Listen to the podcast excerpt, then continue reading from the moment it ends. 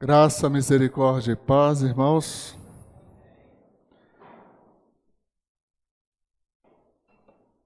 Uma mentira muitas vezes repetida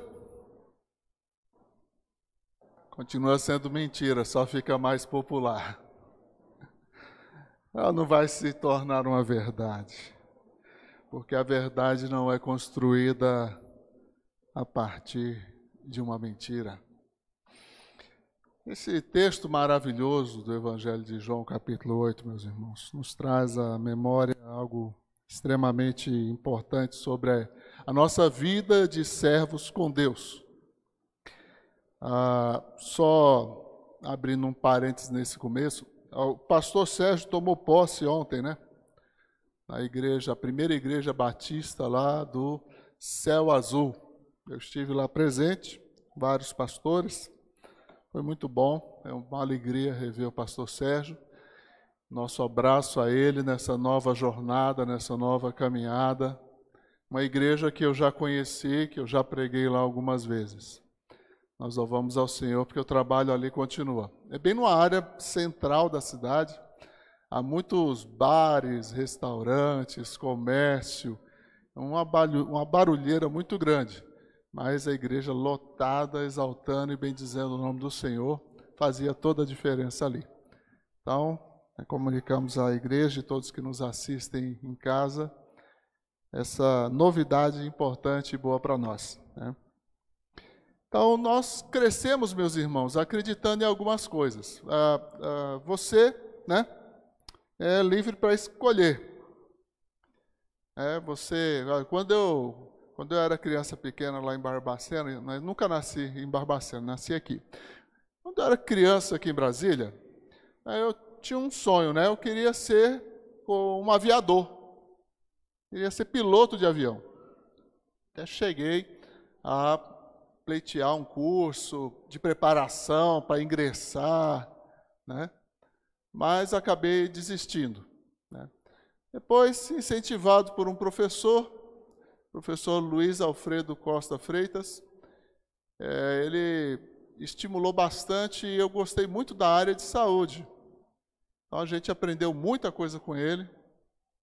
Aprendeu inclusive como estudar de verdade.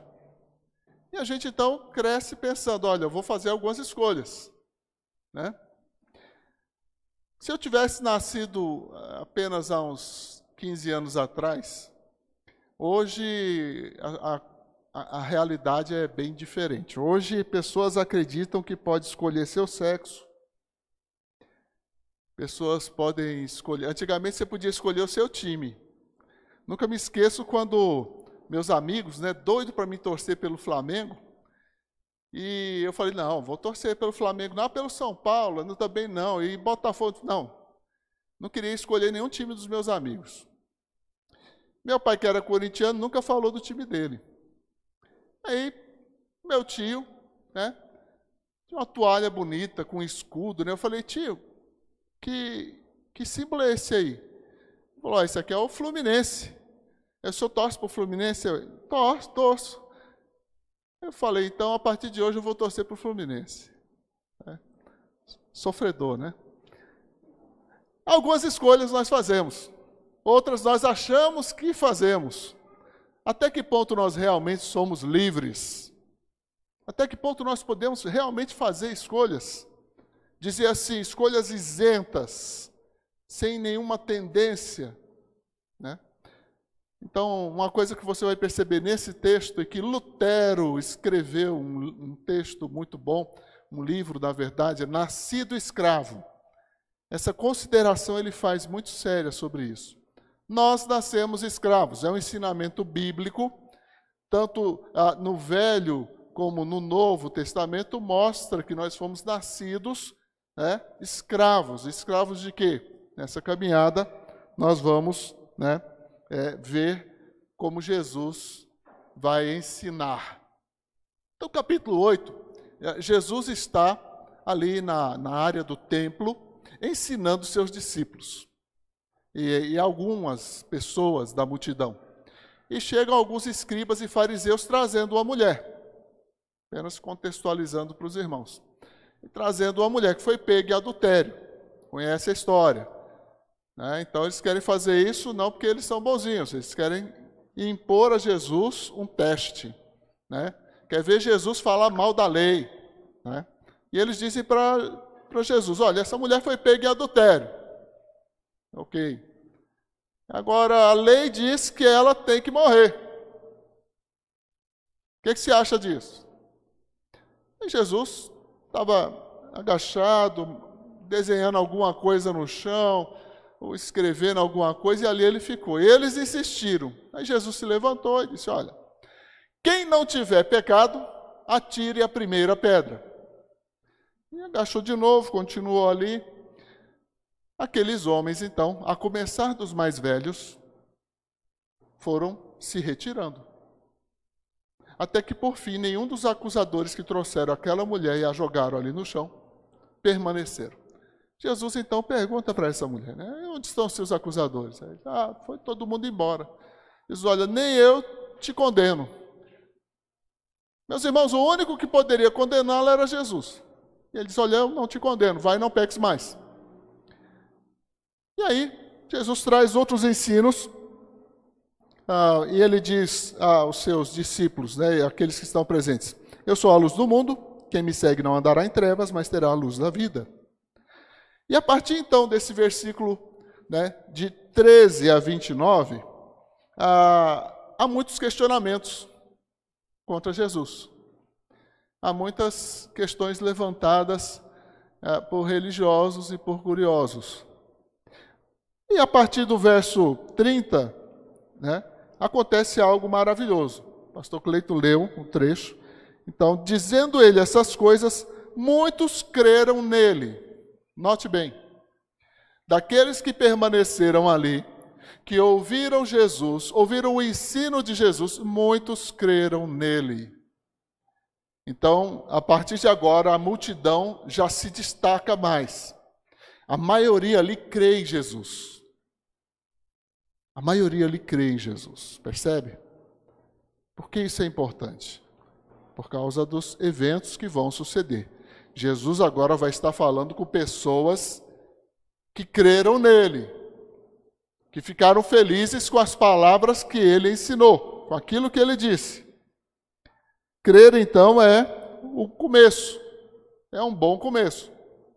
Não é o fim, mas é um bom começo.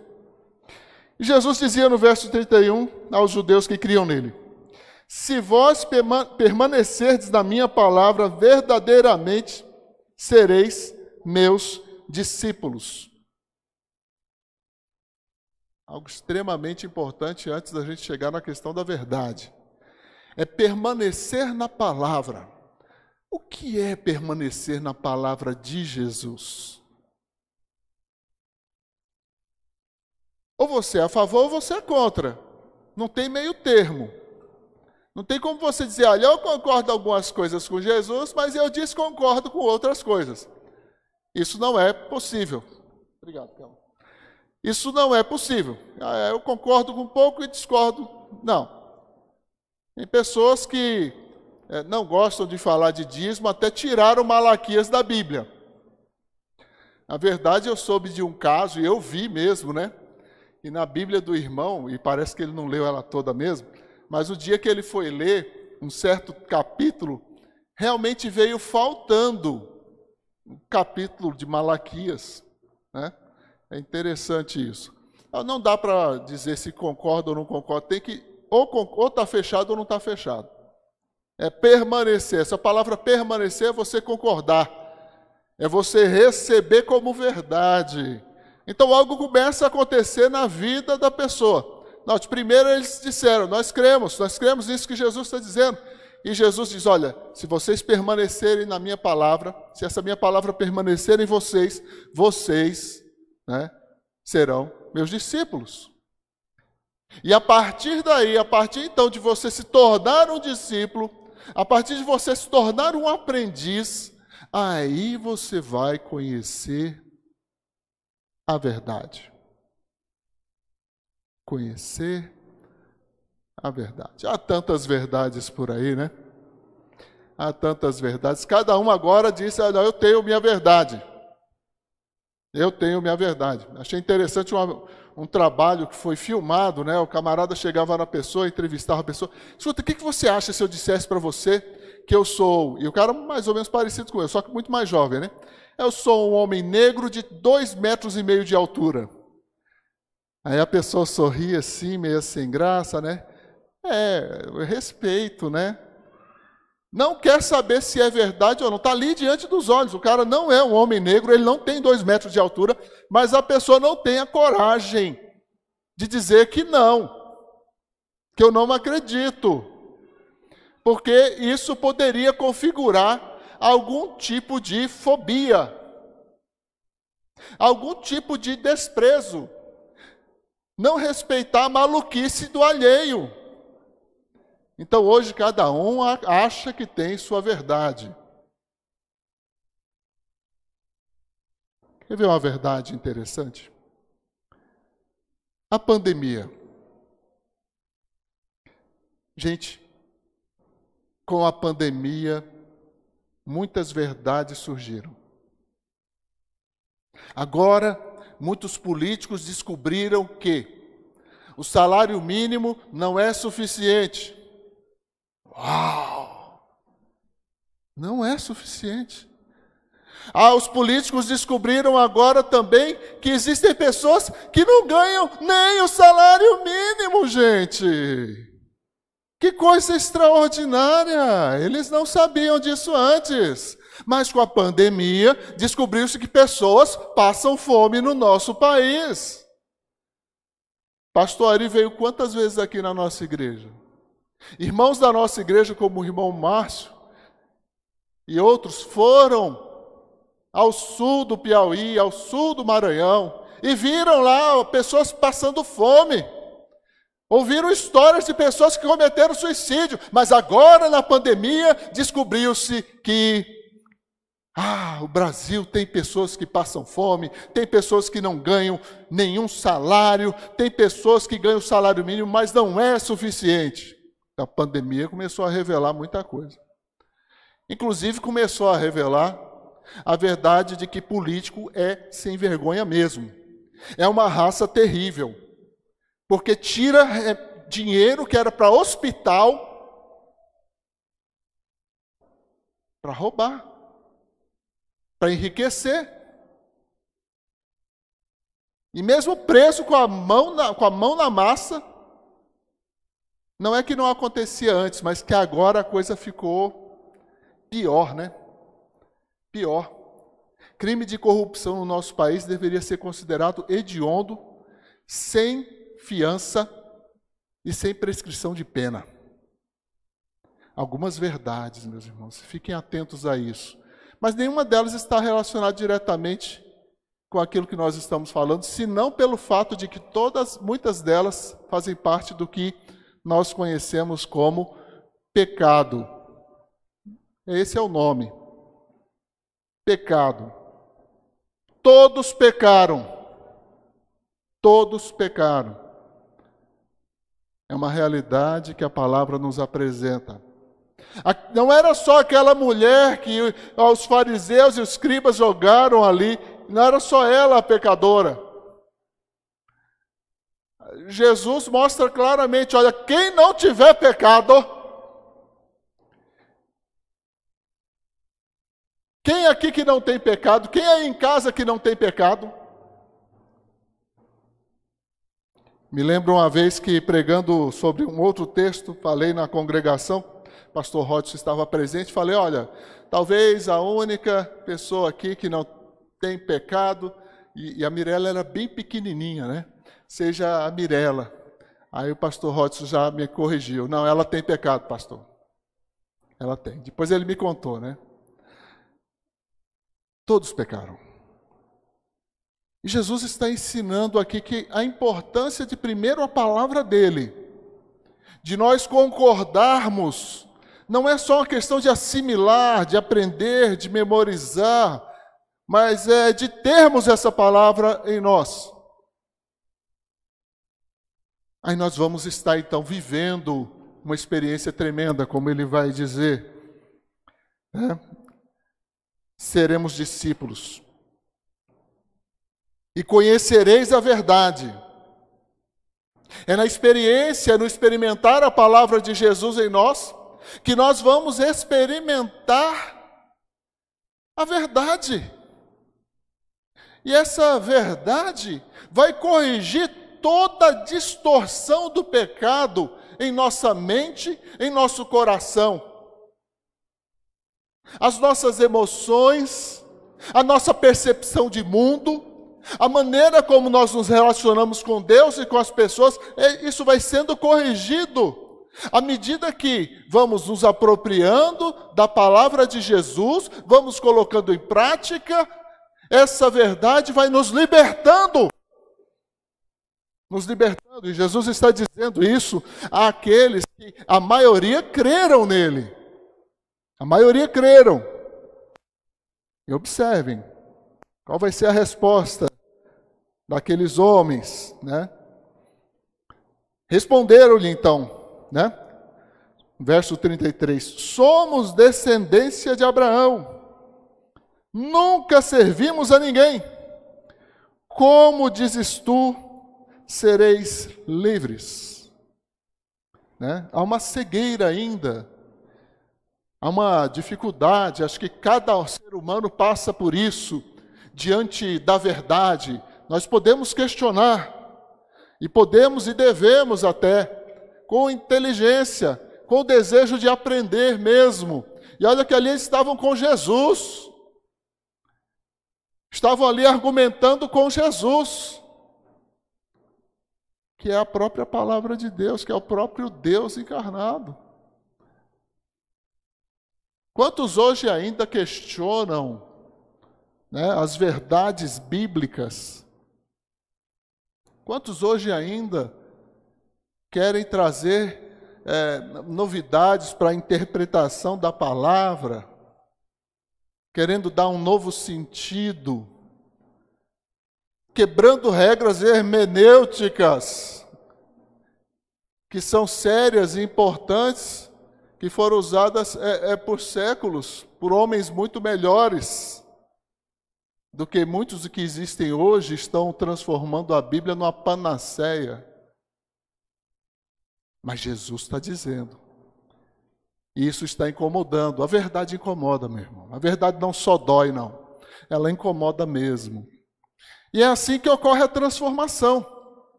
É assim que ocorre a mudança. É assim que, que acontece a libertação. Libertação. Eles estavam cegos espiritualmente, eles creram, mas ainda não aprenderam. Mas espera aí, vamos pensar aqui, no tempo de Jesus, como era o nome do povo que dominava boa parte daquele, daquele mundo ali? Eram os romanos, é o Império Romano. Eles podiam não ser escravos no sentido ah, de viver uma escravidão, de serviço, mas eles eram sujeitos a Roma, tinham que pagar tributos a Roma, tinham que seguir as regras do Império Romano. Havia muitas coisas que eles tinham que fazer. Aquela geração pode não ter sido escravo, mas aquele povo foi escravo no Egito. Aquele povo já foi levado cativo inúmeras vezes. Aquela geração no tempo de Jesus, não, mas os seus né, predecessores, sim. Mas eles não estavam atentando para o que Jesus estava dizendo. Eles estavam presentes quando a mulher acusada de pecado estava ali. Todos os que trouxeram ela foram embora porque não tinha um sem pecado para tirar a pedra nela. O único que podia tirar uma pedra nela era Jesus, e ele não fez isso. Agora eles estão dizendo que não são escravos. Nunca foram escravos. Nunca servimos a ninguém. Jesus então vai dar aquela, né, aquele ensino contundente de direita no queixinho de cristal. Respondeu-lhes Jesus: Em verdade, em verdade vos digo que todo aquele que comete pecado é servo, é escravo do pecado. é escravo do pecado. Eu pergunto, meu irmão, o que é o pecado? Porque até isso, nos dias de hoje, há uma relativização. A verdade é que ao longo da história, muitas pessoas chegaram a dizer: ah, o pecado é uma invenção da religião para aprisionar as pessoas. Ao contrário, você entendendo o que é pecado, você vai entender que você já é prisioneiro de alguma coisa. Que você já está preso a alguma coisa. Que você imagina que é livre, mas você é preso. Você não está livre. As escolhas que você faz são escolhas com tendências pecaminosas. Se dependesse só das nossas escolhas, jamais escolheríamos Deus. Mas Deus, primeiro, nos escolheu. Deus, primeiro, nos amou, para que também nós pudéssemos amá-lo.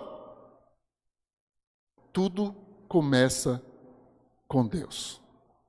Se Ele não se manifestasse, nós nem saberíamos que há Deus.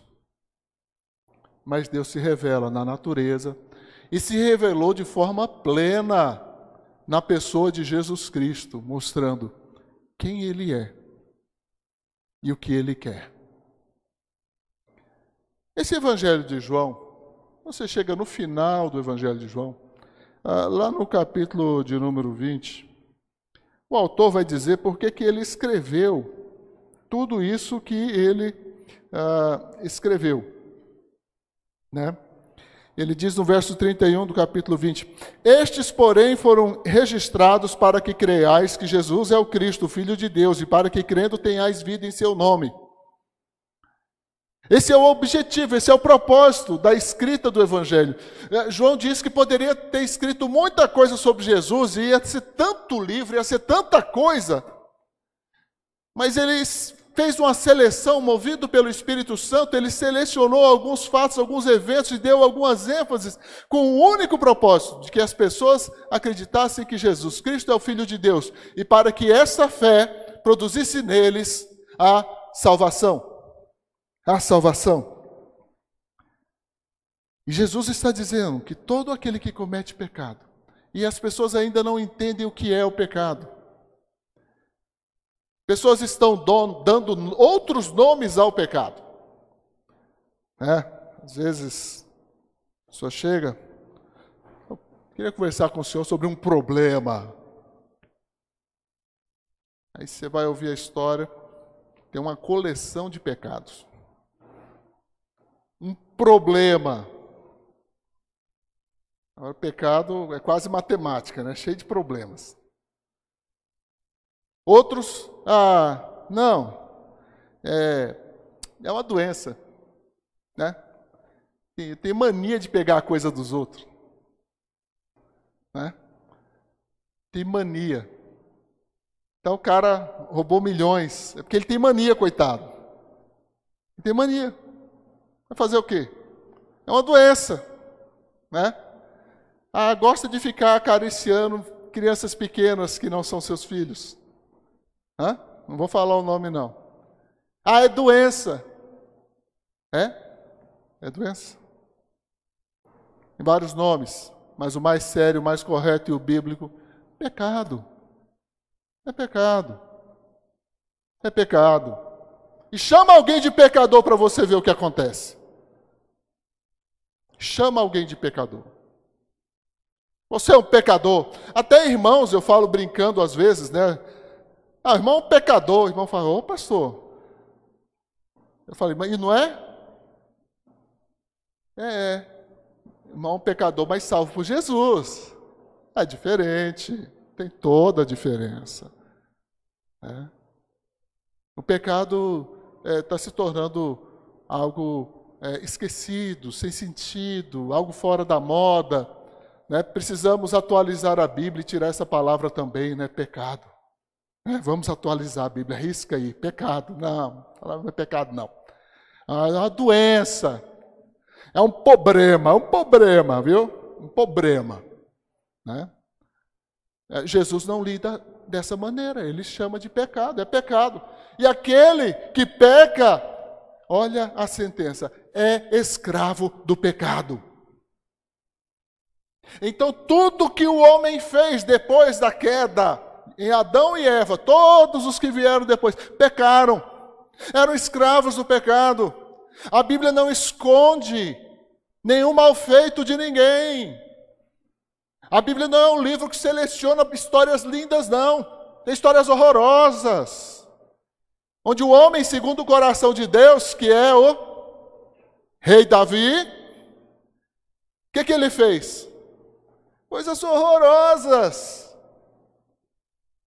Coisas horrorosas. Adulterou com a mulher. Planejou encobrir, não deu certo. Planejou matar o marido e matou. Matou. Porque o que ele fez foi exatamente matar. A Bíblia não esconde aqueles que erraram apenas evidencia e mostra como Deus é gracioso, como Deus é perdoador. O pecado é algo extremamente grave e é preciso entender isso. É preciso perceber isso, é preciso acreditar nisso. Porque a única coisa que separa o homem de Deus é o pecado e não é o diabo. A maior conquista da cruz não foi derrotar Satanás. Eu gosto de alguns cânticos, mas não concordo com todos. Não foi derrotar Satanás. A maior conquista da cruz foi a nossa salvação. O sangue de Jesus nos purifica de todo o pecado. Jesus está mostrando: quem pratica pecado é escravo do pecado. Mas ele apresenta então a verdade que nos liberta, que é essa. Quem peca é escravo do pecado. Essa é uma verdade. É importante. Ah, mas eu não sabia. Pensa então numa tribo de índios que viveu isolado, foi aprender o português. Os índios andavam tudo barrigudo, vivia no máximo até os 35 anos. Eles não sabiam que eles tinham um problema de saúde. Quando então começaram a ser tratados, a tal da barriga sumiu, tiveram mais vida longa, começaram então a ter uma qualidade de vida melhor. Não sabiam que estavam doentes. Não sabiam que estavam doentes. Como é bom quando a gente descobre que, puxa, tem um problema, então agora vamos tratar desse problema. Algumas pessoas querem correr do problema, querem permanecer escondidas do problema. Jesus então faz um comparativo maravilhoso, mostrando essa questão da, da, da escravidão né, e da sua filiação. Né? Ele coloca no verso 35, ora, é, quem comete é, é, é, escravo do pecado. Ora, o escravo não fica para sempre em casa, verso 35. O filho fica para sempre. Olha aí. O escravo não fica. O filho fica para sempre. O que, que ele está querendo dizer? Que é preciso deixar de ser escravo. Esse mesmo evangelho, lá no capítulo 1, versículo 12, diz assim: Mas a todos quantos o receberam, deu-lhes o poder de serem feitos filhos de Deus, a saber, aos que creem no seu nome.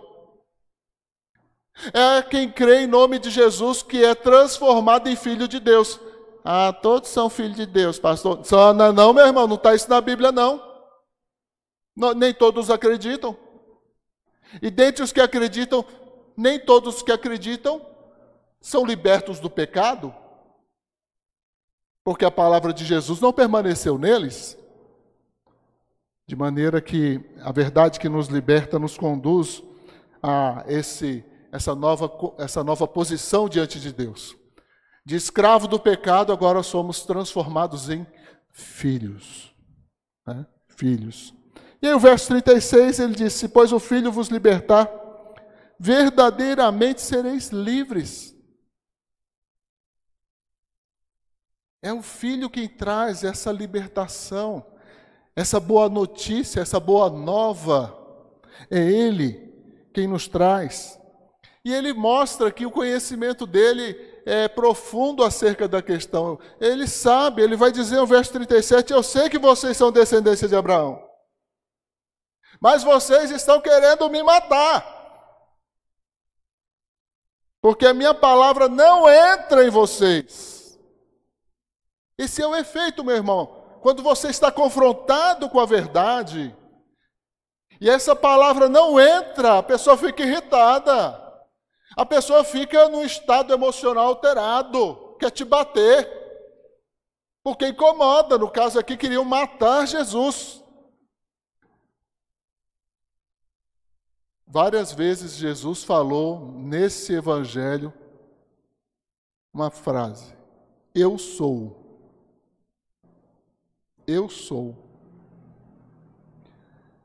Eu sou no Velho Testamento, é o nome com que Deus se apresenta a Moisés e que Moisés ensina aos hebreus. Eu sou, me enviou.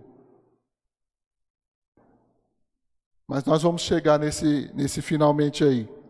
Então, não deixando a palavra entrar no coração, as pessoas acabaram tomando a atitude que Abraão não tomava. Né? Abraão não era assassino. No verso 41, Jesus questiona a paternidade deles. Né? Verso 43, eles são incapazes de ouvir a verdade. No 44, Jesus traz uma informação extremamente importante, falando da questão da mentira. Quando ele diz: Vós sois do diabo, que é vosso pai, e quereis satisfazer-lhe os desejos. Ele foi homicida desde o princípio, jamais se firmou na verdade.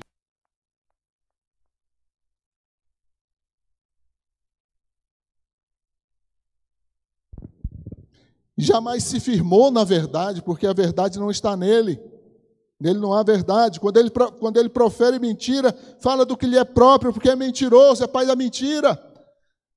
Jesus está mostrando o perigo, mostrando a origem e o desenvolvimento daquilo que traz a cadeia, daquilo que traz a escravidão, e como isso afeta as pessoas, eles não estão nem percebendo. O próprio desejo de querer matar Jesus é uma manifestação do pecado, da escravidão do pecado a qual eles estão submetidos. São incapazes de ouvir a verdade. Né? Nem todos acreditam na verdade. O verso 45 Jesus afirma: Mas porque eu digo a verdade, não me credes. Porque eu digo a verdade, não me credes. Nem todo mundo quer acreditar na verdade, nem todo mundo está interessado na verdade. Muitas pessoas não suportam a verdade. Porque a verdade vai demandar mudança, a verdade vai exigir atitudes, a verdade vai exigir renúncias, a verdade vai doer vai doer. Se no verso 47, Jesus também traz um entendimento extremamente importante. Quem é de Deus, ouve, ouve as palavras de Deus. Por isso não me dais ouvidos, porque não sois de Deus. Meus irmãos, quanta revelação acerca dessa da natureza, né, da escravidão que o pecado submeteu a cada ser humano. Quanta revelação. Como é difícil ao pecador crer. Se dependesse só do pecador, ele nunca creria. Mas a palavra de Deus é viva. Amém? Ela é eficaz ela é penetrante, ela é apta para discernir as intenções e os propósitos no profundo do nosso coração, no profundo do nosso ser. Mais do que qualquer é, é, é, doutor da mente possa fazer. Muito mais. É a palavra de Deus. Assim, eu quero fazer uma, uma retroceder um pouquinho ali para falar desses escravos iludidos. No verso 33, eles disseram: Somos descendentes de Abraão. Ah, e são livres? Quem disse que eles são livres do pecado? Né? Ah, no verso 41 ele diz: Deus é nosso Pai. Jesus diz: Não é, é o diabo. Vocês não entenderam nada. Vocês estão querendo me matar? Porque o pai de vocês é o diabo. Porque se fosse Deus, vocês me obedeciam. São iludidos. Né? O verso 48, diante do calor dessa discussão, alguns dizem que Jesus é um samaritano endemoniado. No verso 52 diz que ele tem demônio. E aqui nós estamos chegando a um clímax, né? Lembre-se que essas pessoas foram aquelas que disseram que creram em Jesus. É, meus irmãos, isso é porque creram. Isso é porque continuaram ali, porque creram. Ah, os fariseus, os escribas, aqueles que trouxeram a mulher para ser apedrejada, já foram embora. Ah, quem ficou ali foram aqueles que disseram que creram. Isso é porque creram. Imaginem se não tivessem crido. Chegando então nesse clímax, né? Ah, lá no verso 57 e 58, né?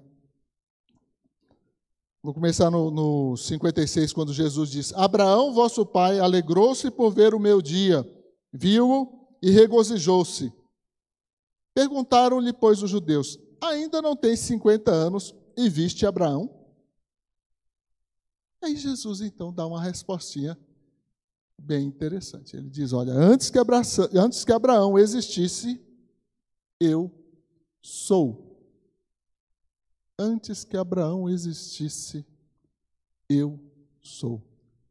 Na minha Almeida revista e é, é, é na minha Almeida é, revista e, e atualizada, a palavra eu sou aqui nesse versículo está grafada em letras maiúsculas, assim como no verso 24, assim como no verso 28.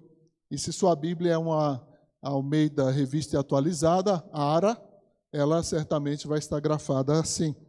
Isso significa que Jesus está fazendo a afirmativa, e agora os judeus entenderam exatamente o que ele estava querendo dizer. Jesus está dizendo que ele é ele é o quê? Deus. Jesus disse: "Eu sou Deus". Antes que Abraão existisse, eu sou. Por isso os judeus enraivecidos e ensandecidos, rejeitaram a palavra e foram para a ignorância.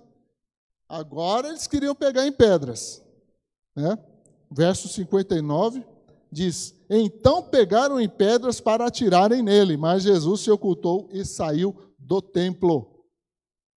Então, tudo isso aconteceu ainda ali naquela área do templo, onde Jesus costumeiramente ensinava. Meus irmãos, nós agora estávamos falando sobre a verdade que liberta. Mas como é difícil. Nem todo mundo quer se ver livre. O pecado pode trazer alguns benefícios secundários que as pessoas julguem que compensa. Quando alguém pensa assim em ser crente, já pensa, ih, acabou as noitadas, cervejada, mulherada, e tantas outras é arada da vida aí. Acabou. E ter que deixar tudo isso para trás. Eles não entendem porque estão presos, porque estão escravos. E o conhecimento da verdade vem pela palavra. É através da palavra. Não tem um argumento que vai convencer uma pessoa. É a palavra. A fé vem. A fé vem pelo quê? Pelo ouvir. E ouvir o quê? A palavra de Deus. Não é a explicação científica. Não é a, a olhada no microscópio eletrônico. Não é o exame do mapa celestial não é o exame de fósseis, é pela palavra, porque ela nos foi dada para isso. Então, eu tenho pessoas que eu vejo debates ali no Facebook, pessoas cuja religião surgiu 500 anos depois de Jesus, e são eles os donos da verdade. O livro base deles tem mais alterações, há tantas incoerências, e é um livro que eles dizem que prega a paz, mas manda matar quem não crê. Por aí você vê. Apesar de nós termos diversas versões, apesar de compreendermos as limitações daquilo que nos chegou às mãos, é palavra de Deus. Nosso Deus tem poder para fazer preservar essa palavra. Ele nos deu essa palavra, e essa palavra deve ser nosso alimento. Né? Jesus é Deus. Capítulo 10, versículo 30, Jesus afirma: Eu e o Pai somos um. Sete vezes Jesus disse: Eu sou. Esse número sete é especial em João. Né? E esse eu sou de Jesus, ele disse: Eu sou o pão da vida, porta das ovelhas, bom pastor, ressurreição e a vida, luz do mundo, caminho, verdade e vida, a videira verdadeira. Né? E também sete sinais. Sete sinais são apresentados no Evangelho de João, alguns nominados e outros não em sequência, né? Quando Jesus transforma água em vinho, depois ele cura um menino, depois ele é, cura um paralítico, depois ele multiplica o pão e alimenta cinco mil, cura um cego, e aí finalmente algo que extraordinário, ele ressuscita Lázaro. Isso veio lhe custar né? Isso aí selou a sentença sobre Jesus. Foi a partir daí que os caras, seus inimigos religiosos, resolveram matá-lo. Vamos, não, a gente tem que matar esse cara. Começaram a planejar a morte de Jesus. E por fim, o último e grandioso sinal é a própria ressurreição de Jesus. Para Deus não há limites. Para Deus não há limites. Ele liberta e liberta de uma vez por todas. A verdade liberta quando a palavra é acolhida em nosso coração. O apóstolo Paulo nos ensina que o desenvolvimento da nossa salvação passa pelo acolhimento da palavra. Nós entendemos também no ensino de Jesus, falando é sobre o semeador, que, ah, na verdade, né, a palavra ela é semeada. As terras que representam corações humanos são aqueles que recebem ou não recebem. Recebem bem ou recebem mais ou menos a própria palavra. Mas o problema não está na semente que é a palavra. O problema não está na palavra, está na maneira como as pessoas estão crendo, na maneira como as pessoas estão aceitando. Há uma fé seletiva. Há uma fé que dizem que, ah, eu quero, nisso eu acredito, naquilo eu não acredito. É? Nisso eu acredito. É como uma história que uma pessoa explicando, falando sobre a questão do Mar Vermelho, né? Não, é porque o lugar que eles atravessaram, a água batia na canela. É, a água batia na canela. Aí o irmão falou: Glória a Deus! Não, mas glória a Deus por quê? É um milagre. Como assim um milagre? Deus fez Faraó e seu exército se afogar com a água dentro na canela. As explicações humanas são falhas, limitadas, e o único propósito, o único objetivo das explicações humanas acerca daquilo que na Bíblia nos é extraordinário é manter a ilusão. Manter você preso a um sistema de valores de um mundo decrépito, caído, com data marcada para o fim. Você escolhe. Se for para acreditar, que seja de verdade. Se for para acreditar, que seja com o coração, a totalidade. Pessoas estão procurando Deus, mas a Bíblia ensina: buscar-me-eis e me achareis, quando me buscardes de todo o vosso coração. Aqueles homens estiveram diante de Jesus, o Messias, o enviado de Deus, e o rejeitaram porque preferiram permanecer presos às suas tradições, às verdades falseadas, mal ensinadas que eles aprenderam, a uma cultura decadente. Hoje em dia também vemos pessoas nessa situação, abrindo mão, saindo da igreja para continuar vivendo no mundo que jaz no maligno, no mundo que já está condenado desde a queda de Adão e que o juízo está chegando. Não é uma ilusão, não é o conto da carochinha. Uma boa análise de Apocalipse, uma boa análise do tempo que vivemos, vai apontar. Eu li num, numa postagem lá do Facebook uma lembrança de um grande pregador que diz assim: ah, nenhum dos acontecimentos dos nossos dias espanta quem conhece a Bíblia. Porque nós sabemos que isso ia acontecer. E quando ele escreveu isso, foi muito antes da década de 70. Quanto mais nós hoje, olhando para trás, podemos entender com clareza o tempo em que vivemos. São tempos difíceis. Não por conta da pandemia, do Covid, mas por conta da pandemia do pecado, da qual ninguém escapou. Todos pecaram, mas encontraram salvação em Cristo Jesus. Esses foram salvos. Jesus não é uma vacina.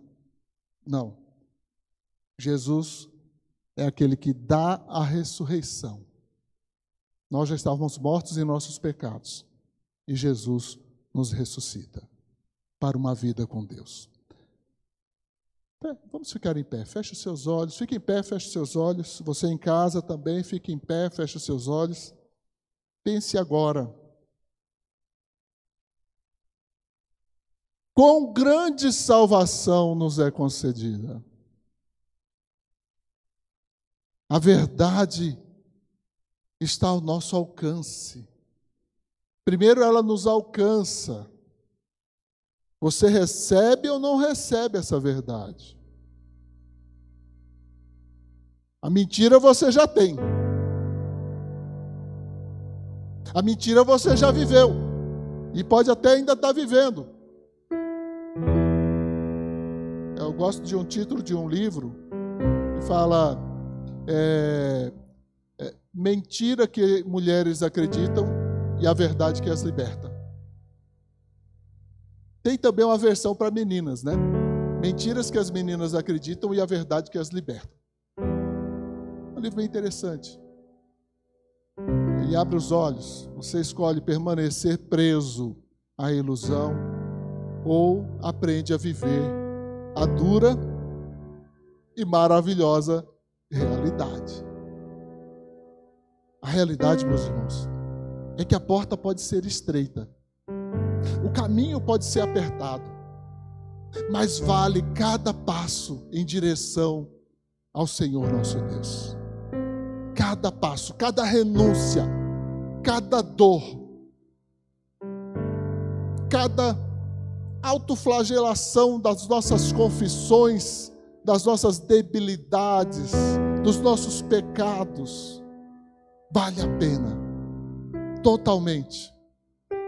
Porque estamos indo em direção àquele que nos criou, aquele que não poupou seu próprio filho para nos salvar.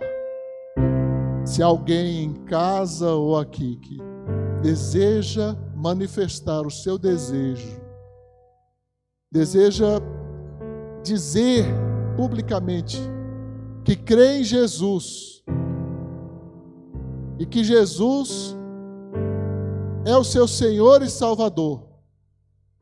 Se você deseja fazer essa declaração hoje, você pode fazê-lo em casa, pode colocar nos comentários aí do YouTube. Os irmãos que estão acompanhando vão nos informar. E aqueles que estão presentes aqui hoje, que ainda não creram, nessa noite querem declarar: Eu creio em Jesus Cristo. Você pode até não entender exatamente o que é isso, mas você vai dar o primeiro passo como aqueles homens deram o primeiro passo. Eles disseram: Nós cremos. E você vai ser confrontado com as verdades do Evangelho. E aí você vai decidir se vai continuar seguindo a Jesus ou não. Muitos deixaram. Se alguém nessa noite, vem aqui à frente, nós vamos orar por você. Vem aqui à frente, nós vamos orar por você. Você pode a qualquer momento tomar essa decisão. Após esse momento de oração, nós vamos participar aqui de um momento extremamente especial. Há um irmão recém-batizado que estava me lembrando: é, pastor, hoje é meu segundo domingo que eu participo da ceia. Né? Fui batizado há dois meses, ao segundo domingo que eu vou participar da ceia. Como esse momento é importante para nós. Em que relembramos que Jesus morreu por causa do meu pecado, do seu pecado, do nosso pecado, e que ele está voltando. E vamos fazer isso até que ele venha. Vem, Senhor Jesus. Santo, santo, santo é o Senhor nosso Deus. Obrigado, Pai, pela tua bendita palavra, pelo teu Santo Espírito, ó Deus, que fala aos nossos corações mais do que a nossa voz, que guia nossa mente, ó Deus, que nos leva, Senhor Deus, a confrontar os nossos pecados, a nossa realidade, os nossos erros, e nos corrige. Obrigado, Senhor, porque tu és Pai. E Pai que ama, corrige. Esse é o ensino. Obrigado pelo teu grande amor, meu Deus. Obrigado pelo privilégio que temos nessa noite, mais uma vez, participarmos da ceia. Em nome de Jesus. Amém, Senhor.